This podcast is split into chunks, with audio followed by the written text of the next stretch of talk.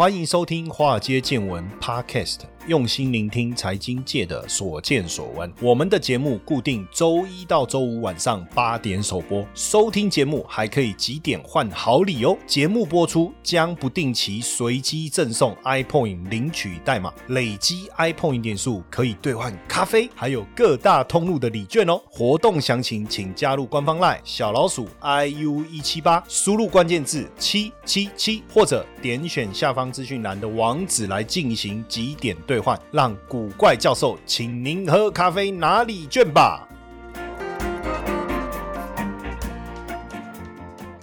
大家好，欢迎收听《华尔街见闻》Podcast，我是古怪教授谢承彦。我们今天要来跟大家聊一个算严肃还是不严肃，我也不晓得，就是这个议题，就是生不生有没有关系哈？这样，那因为我我自己有一个小孩啦，现在念国三，最近唉。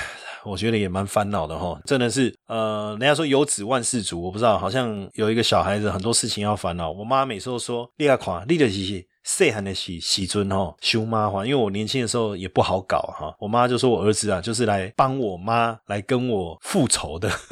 然后反正最近，反正年轻人就这样嘛，会有一些有的没有的行为，然后想东想西的。像我最近也是啊，因为我我妹妹生了一对双胞胎嘛，然后其实很多人都说，哎呀，你看小孩子还小的时候，赶快再生一个，因为你趁那个带小孩的那个过程还没有生疏之前，赶快再生一个，那两个小孩能够作伴，对不对？好像也没错。因为像我，我就一个小孩，那我儿子从小其实就跟着我们这些大人走。那现在比较大了，他反而没有人可以多跟他互动，那反而又跟我们又疏远。可是像像我妹妹，她双胞胎，一男一女，龙凤胎，未来长大，哎，两个有个伴，好像也是一个，也是一件好事。但问题是我最近看到一个一个资料，我自己是觉得呃蛮感慨的哦，因为 CIA 为什么是 CIA 来做这个报告？这是美国中情局哈，他们做了一个二零二一年全球人口生育率。的预测报告，在这份报告里面呢，呃，生育率倒数的五名啊，都在亚洲，分别是香港。澳门、新加坡、南韩跟台湾，然后呢，台湾是全球两百二十七个国家当中最后一名。那因为中情局这份报告，它是预测全球两百二十七个国家的生育率啊，他们认为生育率会影响国家的经济。这个等一下我再来讨论哦。但我们先看一下哈，他说，呃，也是判断人口健康跟健康教育程度的一个因素哈。在台湾十五到四十五岁的女性当中，只会拥有一点零七个小孩，在全世界是敬陪末座哈。南韩他们是。一点零九，新加坡是一点一五，澳门是一点二一，香港是一点二二。那前十名呢？结果一看，哦，都非洲国家，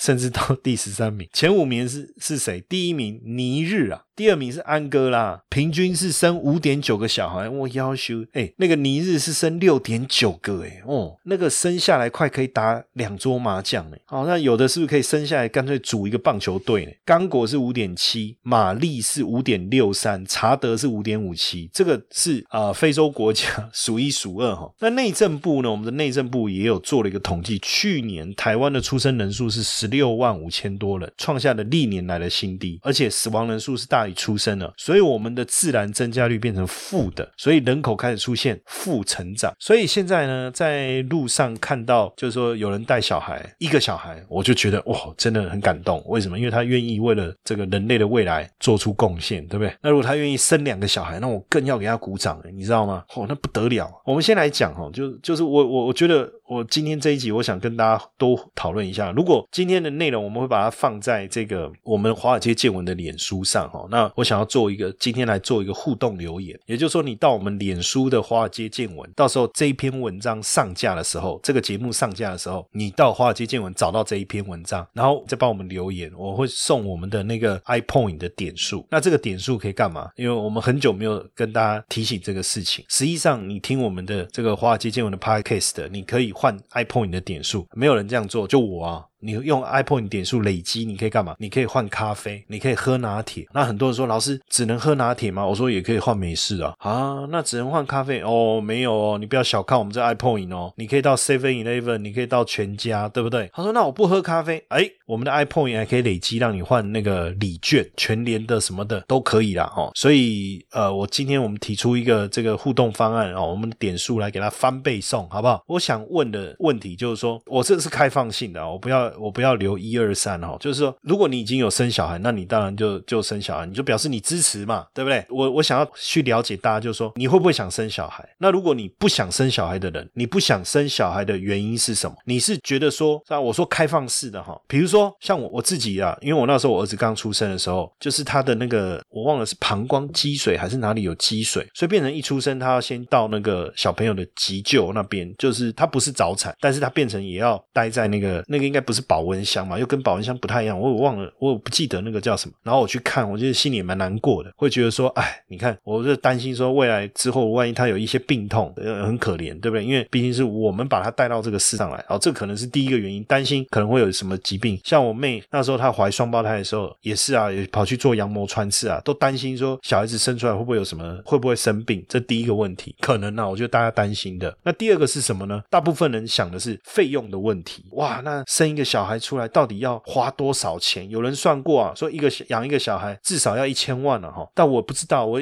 我养小孩养到现在，我我也不知道我到底有花什么钱，因为没有真的会去细算，你知道吗？就是有一个本子对不对？我儿子在吃早餐说，哎，你早上花了我一百块啊。啊，午餐哎，午餐一百五哦，晚餐哎，晚餐算两百二哦，好，然后把它加起来，然后每天算啊，你用这个尿布多少钱啊？你吃这个奶粉多少钱？其实我我觉得这又有点理性过头了，因为那时候我记得那时候我儿子刚出生，其实我们都没有花到买衣服的钱，因为就很多亲朋好友嘛，啊，来来来，这三毫厘，这三毫厘啊，他就有衣服穿了哦。那时候衣服就这样来，然后一开始喝母奶也花不到奶粉钱，那后来喝奶粉，当然奶粉的量确实需要需要花一点钱，这是确实要了，但是有没有大家想的这费用这么高？我是。不确定，我那时候最怕的事情是什么？就是他念幼稚园，然后后来又怕他小学的时候念安亲班这些费用，我觉得那个感觉好像又是更多钱。可是到后来，我很早就让他去念幼稚园，让那种幼幼班的那种，就去一个基督教的幼稚园，这样，哎，其实好像也没有念到公立的、私立的，但也没有，好像也没有很贵。然后后来就是有抽到公立的，就去念公立的幼稚园，费用好像也还好，而且听说了，其实也不用抽，基基本上都轮得到，因为现在少子化。然后后来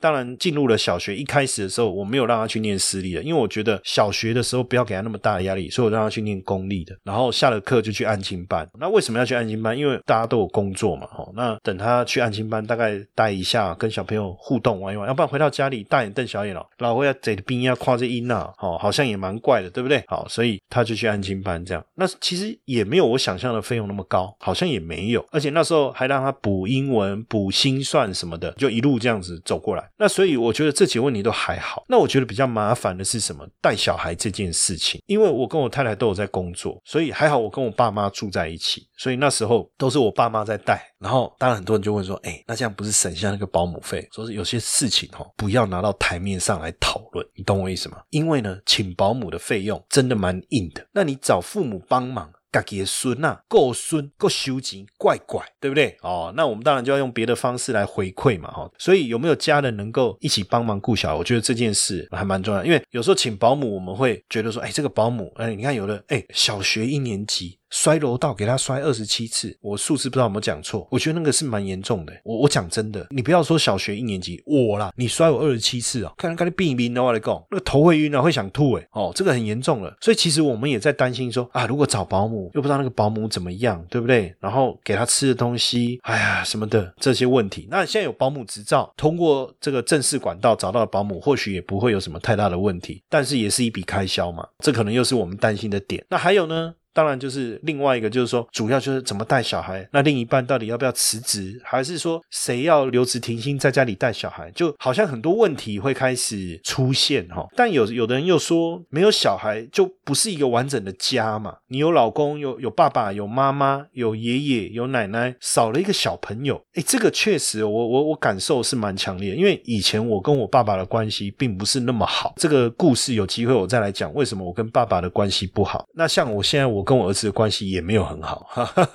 好像父亲跟儿子之间都有一种紧张关系了哈。那我跟我爸的关系就没有那么好，没有那么好。当然这有一些原因。那到了我结婚以后，我也是就是跟我父母一起住嘛哈。因为我觉得毕竟我是老大，跟父母一起住，我也不用再去思考啊什么陪伴父母的问题哈。那因为我也很忙嘛，那住在一起就感觉就是一种陪伴。可是呢，重点是什么？就是从我的呃小孩出生以后，我父亲对我儿子的态度，让我整个觉得哇不得了，我爸爸怎么可以就是对孙子好到这个程度？我不是吃醋，我只或什么没有，跟这都没有关系。我只我真的觉得说啊，过去我是不是真的没有去了解我爸，还是怎么样之类的，所以感情就自然而然就升温了。这也是一个蛮重要的关键啊，我觉得啦。嗨，各位听众粉丝们，大家好！告诉大家一个好消息，哎，我们的节目啊，在 Mr. Bus 订阅突破三万粉丝了。感谢大家这一年来的支持与肯定哦，我心里面是非常非常的感激也感动。我们也感谢 Mr. Bus 邀请华尔街见闻来合作这一次的支持回馈计划。嗯，如果你喜欢我们的节目，而且愿意实际的啊来支持我们的华街见闻，大家可以直接变成我们华街见闻的 sponsor。你可以选择呢一天不到十四元的定期赞助方案，这个方案呢可以额外解锁更多的隐藏版的内容。龙提供给大家更深入的财经资讯。好，那你说，哎，定期承诺会有压力啊？不在乎天长地久，只在乎曾经拥有。好，没关系，我们也提供一次性的赞助方案，让大家的赞助没有压力。而且呢，如果你选择一次性的赞助，我们也会直接赠送你 Invest U 线上社大的课程现金券。好，让大家拿了现金券，可以自己去选择喜欢的课程内容。你说，哎，很多同学会说，我就是喜欢古怪教授，我不要承诺，我不要回馈。我只要抖内，好，没问题，没问题。那大家就可以选择我们制定的金额赞助方案，弹性支持，没有压力。那希望大家持续支持我们的节目，那也不要错过我们的赞助回馈计划，因为大家的小小的支持，对我们华尔街见闻的团队啊是最大的鼓励。那详情可以点选资讯栏的赞助连接，立即下载 Mixer Box 成为我们的 sponsor，好不好？大家一起来支持我们。然后像现在，呃，当然我我父母亲的年纪也也大了，他们现在要真的要顾小孩也不容易。但是我妹生了两个双胞胎，在去年哦，而且其实也蛮紧张的，因为就是在去年疫情最严重的时候，那时候哦，那在过后，哎，然后她。这个小孩子出生到医院去，其实大家都很高兴，因为有新生儿的进来，给我们的生活带来很多的不同的一个火花。然后呢，我几乎我我妈每每天都会跟透过手机的视讯跟小朋友这个聊天。那我印象最深刻是什么？就是我妹去美国回来以后，我妹跟我妈之间的关系很紧张，他们两个几乎每天都在吵架。哎，可是很有趣哦，小孩子生了以后，母女的关系也改变。然后他们每天在聊小朋友的事情，然后透过视讯讲啊，就是跟那个小朋友讲话。小朋友也不会回你了，可是你就觉得哎，蛮蛮热闹的，然后每天就去我妹妹那边，然后去跟小朋友玩。哦，然后每天也很开心，这样，所以有时候我觉得生不生小孩，我刚才就讲说，这这是我自己的分享的一个过程。那所以我就说我想要跟大家来讨论，就说，因为我们生育率这么低嘛，全世界最后一名嘛，对不对？那到底我们不愿意生小孩的因素到底是什么？是钱的问题、时间的问题，还是说就桥北都后啊，对不？就桥北出节的时间来生囝啊？还是说我们有太多理性的这些规划？那很多人就我说，老师，那你为什么会生？啊，就不都后那些嘞，你懂？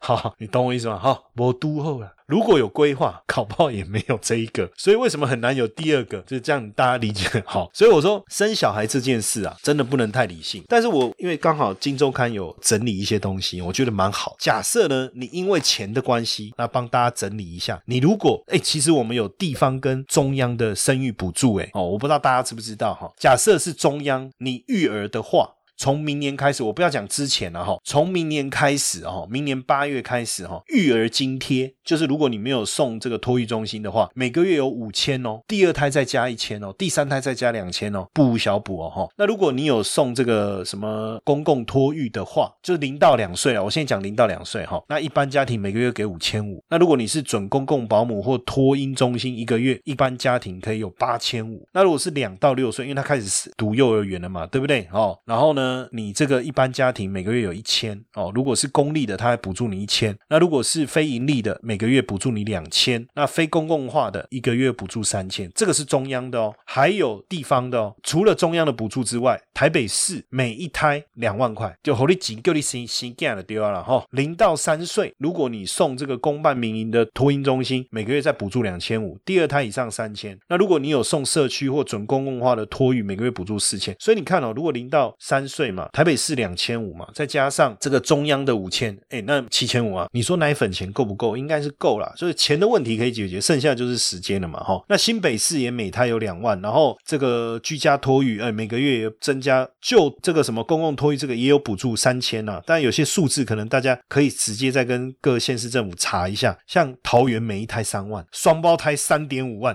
三胞胎送你四点五万哦，然后送托育中心登记保姆补助，补助一千呢。台中市的话，一胞胎一万啊，双胞胎三万呢，哦，所以其实大家我觉得也不用太过担心，因为小孩子基本上都会送钱来，就是他会带给你带来的收入，会让你能够养他到一定的程度。我我这我是我自己的感觉了，所以为什么很多人说传播情生家哦，也也许你生了小孩以后，你也有另外一种想法嘛，因为你生了小孩，你的态度更认真了嘛，你做股票不会像以前那边乱冲嘛，而说没有老师，我生了小孩是做当冲，哦 OK 啊，但是你至少会有一个 SO O P 嘛，或者是说你你比以前更认真的去分析嘛，更思考嘛，因为你会更在意你的风险跟你的亏损嘛，哈，那是其实有上班的人应该也有感受到很多的大企业，它也有很好的给员工的一些生育方面的这种福利，比如说我举几个啦，哈，没有举的不代表没有，那因为太多了哈，比如说这个我们就讲这个台积电哦，那它就有生育礼金嘛，哦，那这个厂区也有幼儿园，很方便的。那像红海的话呢，每个月呢，它每胎补助一点五万，一直到七岁，然后也有跟托育机构来合作，然后联发科也有生育礼金呐，哦，而而且还有陪产假哈，这个还有陪产假，然后也有他们自己的这个幼稚园哦。那像联电哦，因为最近股价很强嘛，联电的话呢，也有生育补助，你请假怀孕三个月以上也可以预请产假，还可以弹性上下班，嗯，所以你要看，如果你在大的公司上班的话，其实还也有很多这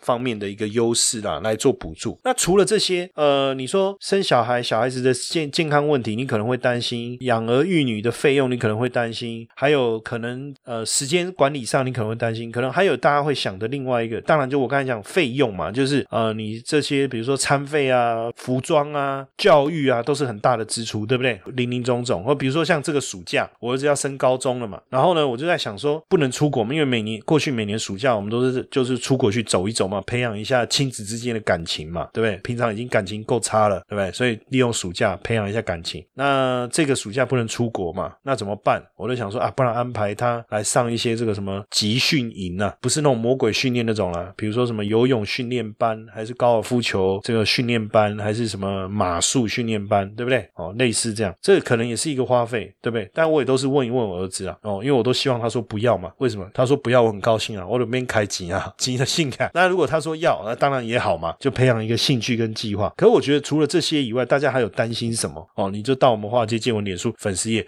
你要等我这一篇上架以后再上去留言啊。再来就是什么？哎，我怀孕了。现在台湾比较没有这个职场歧视的问题，大家是不用担心。但是有时候我们自己心里面会稍微有一点点不好意思嘛，对不对？就会觉得说啊，不然我辞职好了，对不对？像我妹她就辞职了。那假设说小孩子大了要重返职场。会不会有一个困难？那有的公司是允许你，就是有一个这个陪小孩的一个假，好像一年吧，就是我忘了是一年还是两年，我没有再仔细的去研究，大家可以自己上网查一下。但我讲的是说，在同一个公司，你可以留职停薪一年。那好，那我们就留职停薪一年好了，好像还可以再延长到两年呢。这个我不确定哦，就不要讲说是我我哎，老师说可以到两年或什么，这个还要再依照实际的规定去去了解哈。那你也不要觉得说我讲错，又在我脸书留言骂我说啊你。不是专家，连这个都会讲错。我们不是什么都懂啊，而且大家留言要指正我们，我是很开心的哈。但是不要好像老子在骂小子的那种留言方式哦，这样留言我觉得是有点不礼貌。毕竟我们至少也算是一小号人物嘛，那你这样留言好像也不是很很有很有礼貌，对不对？我又没有得罪你，我只是某个字讲错，某个数据讲错而已嘛，就帮我们更正一下就好了，是不是？毕竟我们每天也花那么多时间整理资料跟大家分享啊，是不是？讲到这个前几天感冒去看医生，医生说。不要喝咖啡啊！我说哦好啊，那那加牛奶可以吗？他当然不行了，就跟你说不可以喝咖啡啊，不要喝茶。我说哦好，那红茶可以吗？而且不能喝茶，那红茶那话少讲一点，最好不要讲话。好，那我就不知道该问该跟他讲什么，因为我每天都要讲一堆话，对不对？我今天去录影的时候也是，我都跟那个制作人说，哎，医生说我不能讲话，讲太多话，那怎么办？他说，不然今天你就讲十分钟就好了。我说，哎，那我每次来不是都讲十分钟吗？啊，对啊，所以没办法嘛。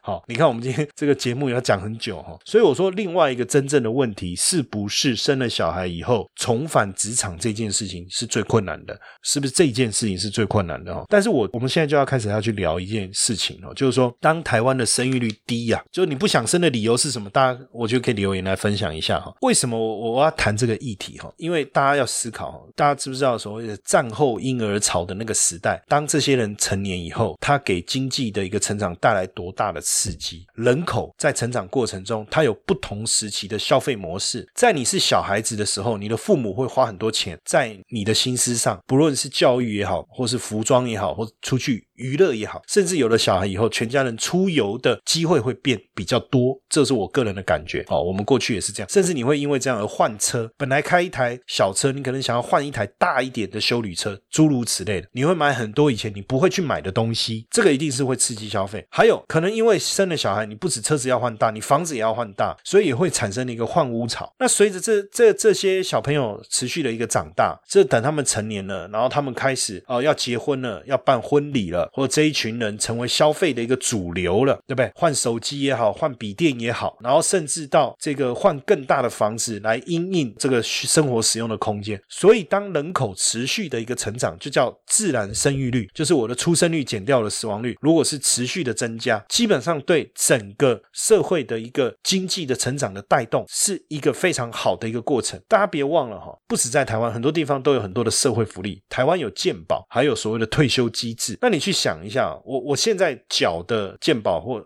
像我现在缴的劳保费这些东西，其实我是付给现在的人退休的人在用嘛，对不对？大概是这个概念了哈。那所以等我退休的时候。要有人继续缴嘛，我就能领。但如果说我现在有两个人帮一个人缴，大家都很轻松。但如果一个人帮两个人缴，就很累了。可是未来的下一代会不会一个人帮四个人缴？因为出生的人口数越来越少，越来越少，越来越少。那到最后怎么去解决社会福利的问题？那可能是加税，或者是整个国家的政策有没有什么比较好的这个营运的计划？你有很多的国营事业，这些国营事业又能够帮这个政府赚钱。可是我们仔细看，我们的国营事业几乎弄起来撩紧也比较多了。哈，这个大家也可以自己去查一下，很多国营事业其实都是在帮政府亏钱的，对不对？那因为毕竟它是国家的政策的关系，所以这个部分怎么样去改变？所以假设台湾出现了人口断层，那对未来台湾的经济来讲，就会出现很严重的问题。所以为什么我看这这个《金周刊》这一期特别不是这一期啊，就某一期特别去讨论这件事情？我觉得是很重要的一个出发，很重要的出发哦。那因为你一旦出现了人口断层，你整个消费力大幅度的下降，不论你在社会福利上面的压力，或是你对经济成长的一个带动，都不是有利的。实际上，过去很多经济学家，甚至有一些知名的作者，也出了相关的书籍，在讨论所谓人口断层给经济的推动所带来的一个影响。当然，我们也会讲啊，说，哎，那如果这个出生率一直增加啊，那结果人口越来越多，那对地球来讲，不是也是一个负荷吗？哎，这好像也是一个理由。我不爱惜，为什么？我为了整个地球好。你看，如果我们一直生，一直生，大家没地方。住，然后温室效应、污染的问题如何如何如何，好像也是一个啦吼。当然有另外一个另外一个想法，就是其实我也有另外一个想法，就是说未来的世界真的吗会变成怎么样，我都不知道，对不对？你看时间，你看就光这么多年，世界的变化很快。那我怎么知道我生下来小孩他未来会面对什么样的世界？那这个世界到底是不是人类生存，还是他真的要到火星去？我们都不知道。那我们真的要生生小孩下来，让他面对这个未来的挑战？所以，我我觉得这个这问题真真的太。难了，那所以我不知道什么样的情况下大家会愿意生。你说，嗯，给我钱我就生，钱来就干，是不是这样？哦，还是啊，你能解决我工作的问题，解决我时间的问题，政府你要给我更多的一个政策的一个补助，还是怎么样，你就愿意生哦。但是确实啊，我我觉得有的人当然，比如说现在我看很多人是养狗、养宠物、养猫，狗儿子、猫女儿，这个很多。那你说他一样可以让一个家好像是完整的，或者是也不用烦恼这么多。他可能不是钱的问题，但可能是照。顾。哦，或者是有其他的思维，有没有事业很忙？面还有包括小孩子教育问题，他不愿意生小孩。但是我还是觉得，就是说有小孩确实是给我们的人生变得更圆满一点了哈。因为毕竟看着小孩子长大的一个过程哦，然后我们为了小孩子付出，然后去规划我们自己的人生，确实有一种满足感哦，也让自己有更大的一个责任感哦。但只是说，对于小孩子的教养问题，比如说我讲亲子问题，也是一个很严重的，就人都要学习啊。啊。以前我是要去学习我怎么跟我爸爸相处，现在我要学习我怎么跟我儿子相处。可是有时候真的很难呢。比如说一个事情，他那一天，哎，他是篮球队，然后他回来，他妈妈就跟我说，很奇怪，他今天回来哦，说打篮球，然后衣服拿出来说，哎，怎么那么巧，衣服没有湿啊，今天都没流汗，这样子，哎呦，怪怪的哦。我说这一招我以前常用哦，后来我比较聪明哦，我说去打球。我要回家之前，我会把那个球衣哦弄湿哦。可是我说这一招还不够聪明哦，因为我妈会拿起来闻有没有汗臭味哦。我说那他这个训了，这个我一看就知道有鬼，对不对？怎么可能打篮球打完衣服没有湿？我说你要不要问一下那个学校老师？好，问一下篮球教练。果然那一天篮球教练请假没有练球。我说那怪了，他跑去哪里？对不对啊？好像跟班上一个女生走很近啊，会不会会送他回家什么啊？其实对我来讲，我觉得这没什么。现在的小孩子比较早熟嘛，你对异性有兴趣，然后现在多元成家，你就算对同性有兴趣，我也都不会反对啊。但是如果你开始哎，就是明明要去那里，然后你却又很自然而然的说谎，其实我心里在想，因为我太太就跟我说，你先不要跟他讨论这件事情。那我就在想说，他们俩来个拱啊！哦，不行，不可以哦，不可以暴力哦，不可以对小孩子哦，要爱的教育哦。高尔夫球看踢来那个顺雷啊，什么公盖公下，什么还沟通，不可以哦，不可以这样，要冷静。那我的想法就是说，我就开始想我要怎么跟他讲，对不对？好像要上节目前还要 re 稿一样，是不是？哎，先关心一下，然后再绕回来，然后那迂回还是怎么样，我也不知道。但我我我想法是说，是不是他也有压力？要不然，其实我也一次跟他讲，我说你要干嘛，你要做什么都可以跟我讲，我不会怎样啊，只要你不要犯法就好了，你不要那么早就让我抱孙子啊。或是你不要让我对不对？到看守所去看你，就反正违法事不要做。你这个年纪才国三，你能干嘛？对不对？你不要走私军火，跟人家贩毒什么？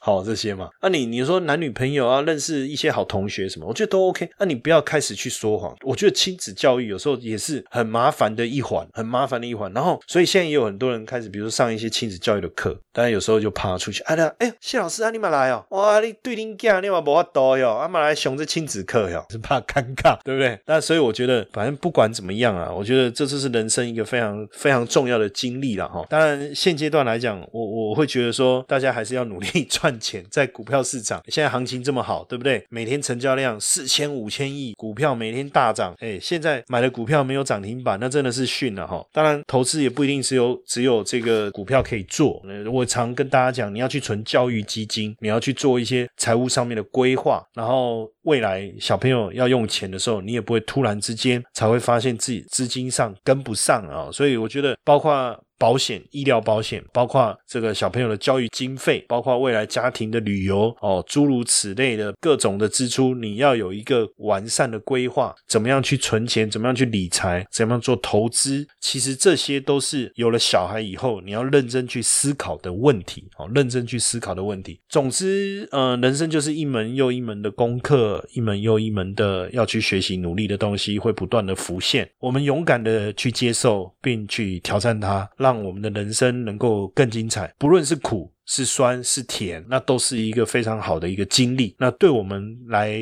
这一招啊，都是很好的一个体验呐，哦，体验。所以我觉得，如果可以呢，大家也一起努力一下。如果你未婚，赶快结婚；如果你结婚还没有小孩，赶快生两个。因为我觉得真的一个哈比较可怜，那生两个好不好？两个恰恰好，三个不嫌多，那一个不嫌少了。反正大家愿意一起努力，冲刺台湾未来的经济，对不对？那我们再好好的努力来这个做理财规划嘛。我跟你讲哦，钱。其实是最不是问题的问题，怎么说？想办法努力赚，就是这样，好不好？OK 啊，鼓励大家。那记得到我们到时候这一集上上架的时候，到我们的脸书粉丝页哈，帮我们留言来互动一下，我们的 iPoint 点数翻倍送，好不好？让大家能够有一些小确幸。OK，谢谢大家。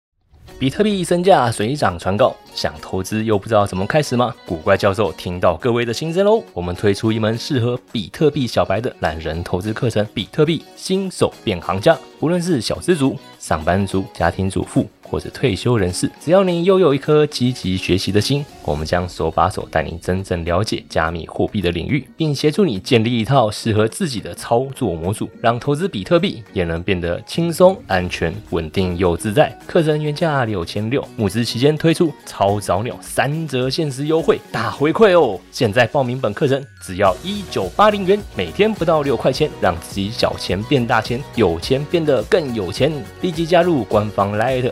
小老鼠 iu 一七八，输入关键字英文字母 BTC，取得课程优惠资讯。古怪教授还额外免费送你比特币教学懒人包，限时优惠即将额满，要抢要快哦！